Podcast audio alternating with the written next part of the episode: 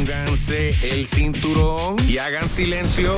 Se callan los dos, que ahora llegue yo. 100% con la canjiano por la X. Vamos, respeta la que llegó. Eh, buenos días. 100% Mira qué guapa. con la canjía. Qué Eh, guapa. Buenos días. Eh, Buenos días, Billy. Mami.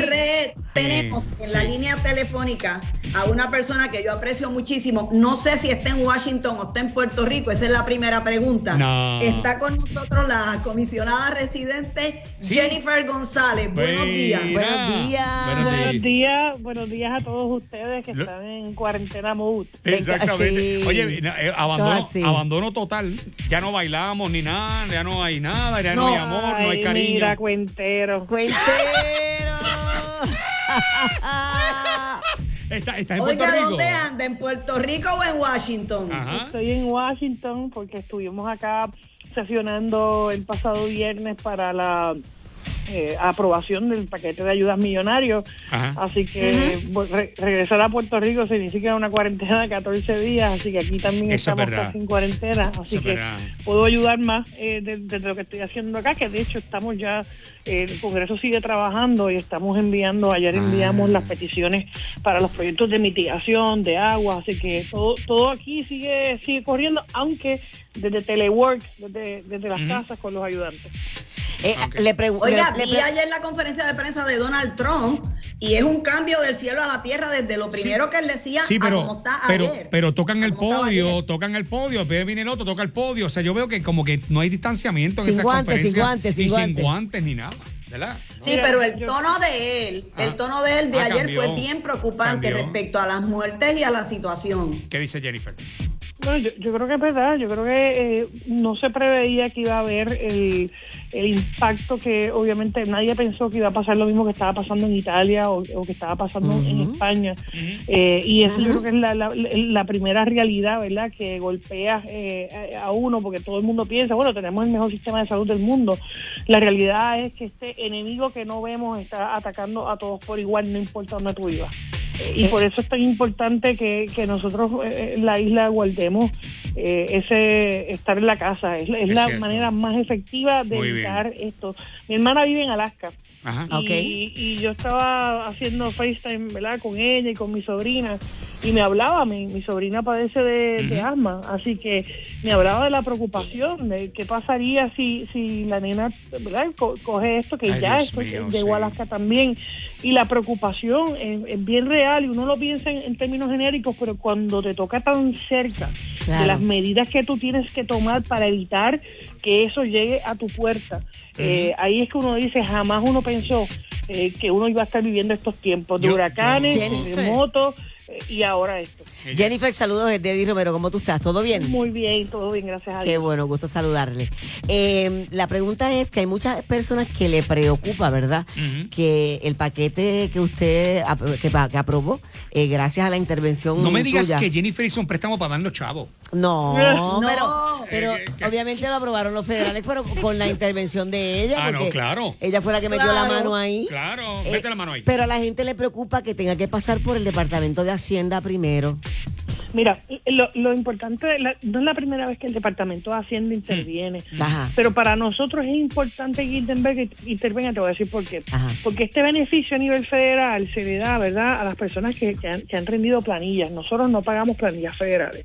Así que tú tienes, eh, Hacienda y el IRS va a tener los números de seguro social de la gente que sí contribuye a planillas, pero aquellos que no han- que no, con- no rinden una planilla, como las personas que están pensionadas, los que reciben el seguro social, entre otros, ¿de qué manera le llegas?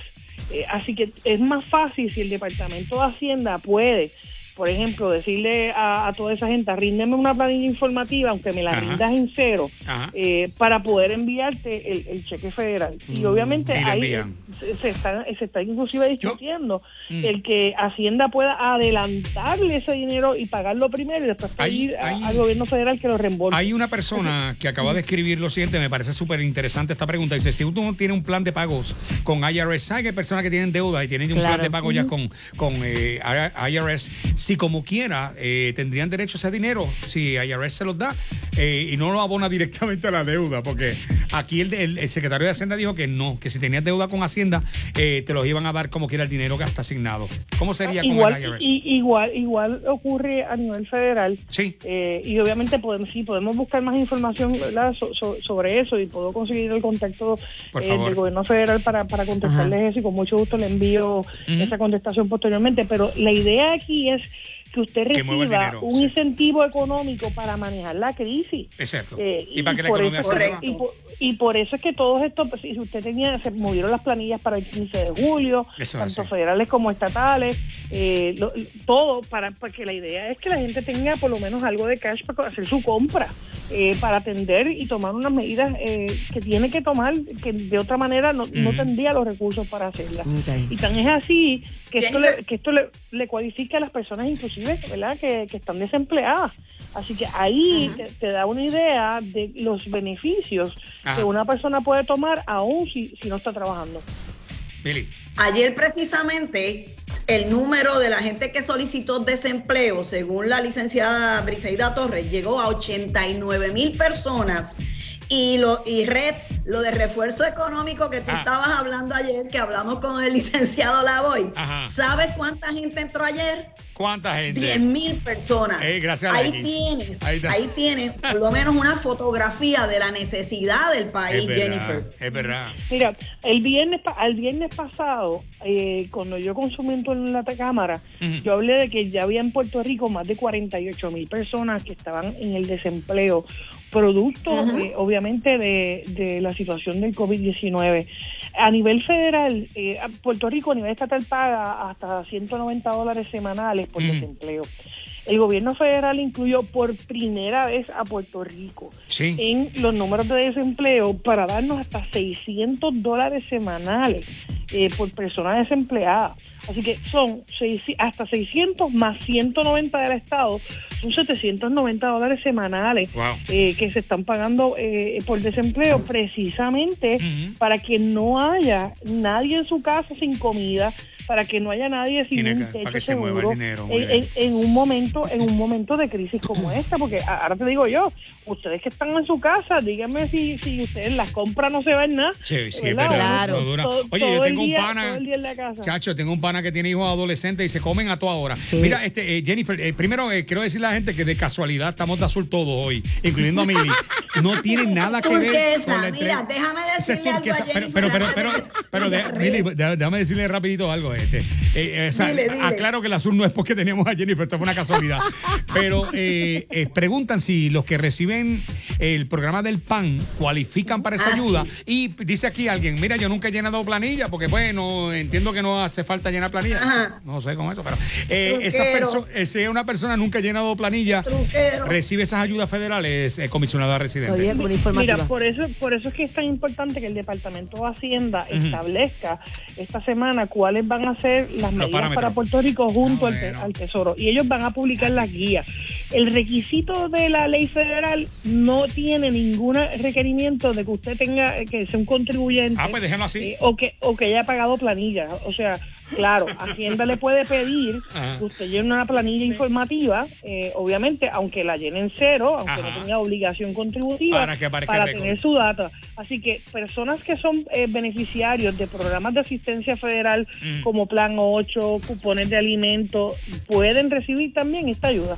Ok, ok, Mili, eh, ¿tú quieres comentar algo? Perfecto. Eh, Jennifer, me preocupa que en Puerto Rico se ha estado criticando la falta de equipo, pero si lo vamos a ver, y no es para justificar, eso está pasando en Nueva York, en Chicago, Óyeme, en California. en- en- Eh, en los mejores sé lugares que se- sí. consiguió un dinero para comprar equipo, Ajá. pero ese dinero ya llegó a Puerto Rico o Puerto Rico puede comprarlo y, y- y pagarlo después. Dos cosas. La- eh, nosotros recibimos la primera asignación, esto- este es el ter- tercer paquete de estímulo que se aprueba. En el primero nosotros recibimos 5.8 millones para medidas de seguridad y eso ciertamente me- seguridad eh, para manejar el COVID-19. Así que ahí había que se podían comprar ventiladores o cualquier otra cosa. Eso hace falta. Eh, eh, en, el- en la, la realidad es que también a nosotros se nos aprobó por FEMA la declaración de desastre mayor, lo que le permite al gobierno de Puerto Rico eh, re- que le reembolsen hasta el 75% de todo lo que se gaste, que sea relacionado con el COVID-19.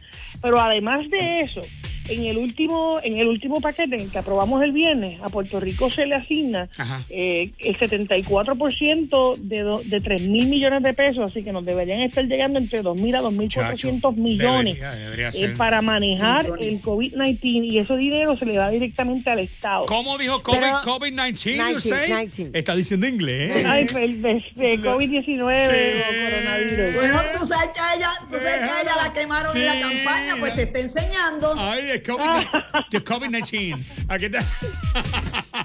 Mira, Es que nosotros estamos haciendo entrevistas acá también. Muy bien. y uno No, no, se no, eso. Seguro, Pero, mira. pero Jennifer nos, nos preocupa y Ah. obviamente yo sé que no es el departamento el departamento tuyo, Ye- pero La comisionada sabe que está entrevista hasta las once y media de la mañana. Lo dijimos.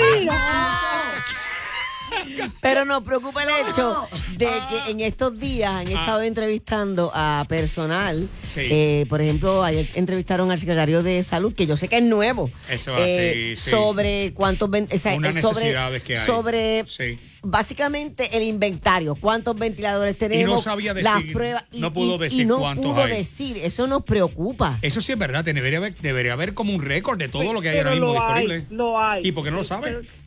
Bueno, está, está acabando. Es nuevo. la- A, a su puesto, pero Sí. la realidad es que esa información ya está porque nosotros la hemos estado utilizando Mm. eh, cuando pedimos ser incorporados, ¿verdad? En Existe la declaración de, de desastre mayor. Ajá. Y básicamente fue lo primero que, que cuando a nosotros nos adelantaron lo que iba a estar pasando, lo primero que llamamos. Eh, yo, si mal no recuerdo, eh, es más, no, quiero dar ni el número, pero yo sé que se Ajá. discutió conmigo eh, sobre la necesidad de, de equipos, de equipos, claro, de equipos eh, mayores. hay que buscar. Hasta ahora, hasta ahora no necesariamente los tenemos que necesitar, pero preferimos tenerlos ahí. Claro. eh, para, para, Eh, para el momento y por eso comisionada. está ese hospital en, en, en- en Mayagüez. Comisionada, por último, tenemos que hacerle preguntas. Nosotros somos aquí, este programa es diferente. ¿Usted ha visto la parodia que tienen suya en Raymond y sus amigos? Eh, No. Que no ha visto, que dice, tenemos la comisionada directamente de Estados Unidos. eh, le Ella echan- está en Washington. por- de- digo, en Estados Unidos en Washington, pero la, la parodia, la- le echan nieve y después pasa por al frente dice, como si estuviera en Puerto Rico. ¿Tú has visto la parodia? ¿No la has visto? No. Ah, pues que tiene que grabarla para que la que- vea. La que- voy a, la voy a pedir. Tengo que aceptar que se parece un poquito a usted. Usted es más guapa, pero, pero se parece. No va a ser, ¿eh? Ay, Dios. Mira, y una pregunta, Jennifer, no, Comisionada, No, no, no, muchas, no gracias por estar con Espérate, nosotros. espérate, que Deddy le va a decir algo, Mili. Espérate, espérate. no, estamos, Ah, si vas a, si vas a volar de alguna manera a, a Manolo, Ah, eh, este, me puedes incluir en el paquete, Manolo es el. el- porque yo tengo estas raíces en brote. ah, no me digas que ya. El, tu mismo estilista es el estilista de Jennifer Sí, González. de vez en cuando atiende. Mira. Pero estoy igual que tú, eh, porque. Con raíces en brote. no tengo Manolo, así que eh, fuera de vacilón, yo creo que deberíamos incluir los servicios esenciales de Por salud. favor. La- las raíces están atacando, las raíces están atacando ya. Bueno, como las Cuando yo vea el primeras, próximo dos Facebook mañanas. Live, Salga todo eso y la gente me dice, yo Gracias, Jennifer, por estar con nosotros. Gracias, comisionada. gracias a ti, Mili. Buen día. Cómo no, Que no. pase buen día y se cuida mucho. Bueno, y la vamos a tener próxima. Gente, recuerden que nosotros. No, no, este programa no es informativo que va. Bueno, pero ya lo sabe, Mili, muy bien, excelente trabajo. Pero hay, hay, hay algo más todavía, Mili. Mira, espérate, Red, espérate. ¿Qué pasó? espérate, Cuéntame, espérate. ¿sí hay algo más? Tú sabes que cerraron Ajá. el cuartel de la policía de Moca. Mira, quédate Y callado. tenemos en la línea telefónica a nuestro amigo el alcalde de Moca. Sí. a- Aquí, Coquico, buenos días. Kiko está con nosotros, buenos días.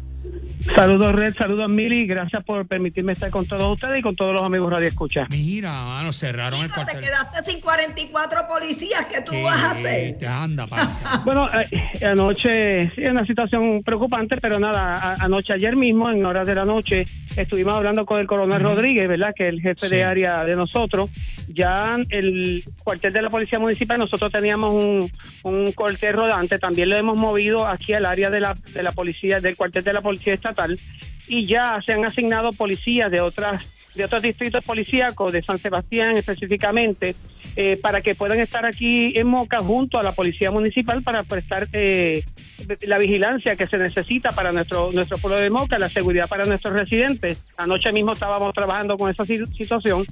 Además de eso, ya se, eh, se han estado enviando los compañeros de la Policía Estatal a el, el- laboratorio que está haciendo las pruebas de, de COVID-19 para ver de qué manera cuántos hay, ¿verdad? Cuántos hay afectados por esa condición. Y eh, se está tramitando ya la, la- la limpieza, desensi- desinfectar el, el- el- del, del cuartel de la policía estatal para, para, para poder atender la situación lo antes posible. Así que esperamos que estos resultados comiencen a llegar eh, ya mañana eh, con Ah. las- lo- los policías que se pudieron a- hacer las pruebas ayer y eh, continuar haciéndole pruebas a todo el personal de la policía Es, de- estatal. es desinfección, ¿verdad? Anoche- desinfección. Ah, ahora lo dije bien. Ok, ok, muy bien. Sí. Sí. Anoche arrestaron a 15 personas Dios mío, por lo sí. del toque de queda. En Moca, ¿cómo está la para cosa? Que, para que sepan más o menos, y anteriormente habían habido 504 arrestos previo a ayer. Ay, ay, ay. Y para que Kiko sepa, en estos momentos está, o se le han hecho eh, pruebas a 162 policías, de los Mira cuales 7 han dado positivo. Ay, Dios mío. Ojalá que ninguno de los tuyos dé positivo, De pero Moca, obviamente hay que esperar los 14 Claro. días. Lógicamente sí, y, y le agradecemos Bendito, verdad la, la cooperación que hemos tenido, la disposición de los policías de hacerse las pruebas inmediatamente y confiamos en Dios, verdad, eh, que ninguno o que los menos posible este, estén contaminados y hay que seguir haciendo un llamado, verdad, que la gente Muy bien. permanezca en las casas, eh, lo de lo del lo del llamado, verdad. Eh, al toque de queda, que la Sí, gente pues respete eso por la seguridad. No, como, como se ha dicho, no hay medicamento, no hay vacuna, no hay medicina. La vacuna es la quedarse. mejor medicina es, es permanecer en los hogares. Muy bien. Eso, eso es así. en. Mira, yo tengo, que- yo tengo que decir que, yo viví en Moca un tiempito. Yo te lo había dicho, ¿verdad, Deli? Que yo viví No, en Moca. no me lo has dicho. En la urbanización Los Robles. ¿Sabe dónde es, alcalde? Ustedes saben, tienen que saber. Sí, sí, sí, esa se quita aquí en el pueblo. Te quita Claro, que el pueblo. área urbana. Sí, eh, de verdad que, que eh, la gente de Moca es bien linda. Y gracias, gracias por contestarnos, alcalde. Gracias, que- alcalde. Gracias a ustedes por Alcalde, preocuparse de y ahí votaron por titerito y lo A mí, recogieron en Aguadilla. a mí no me votaron de Moca.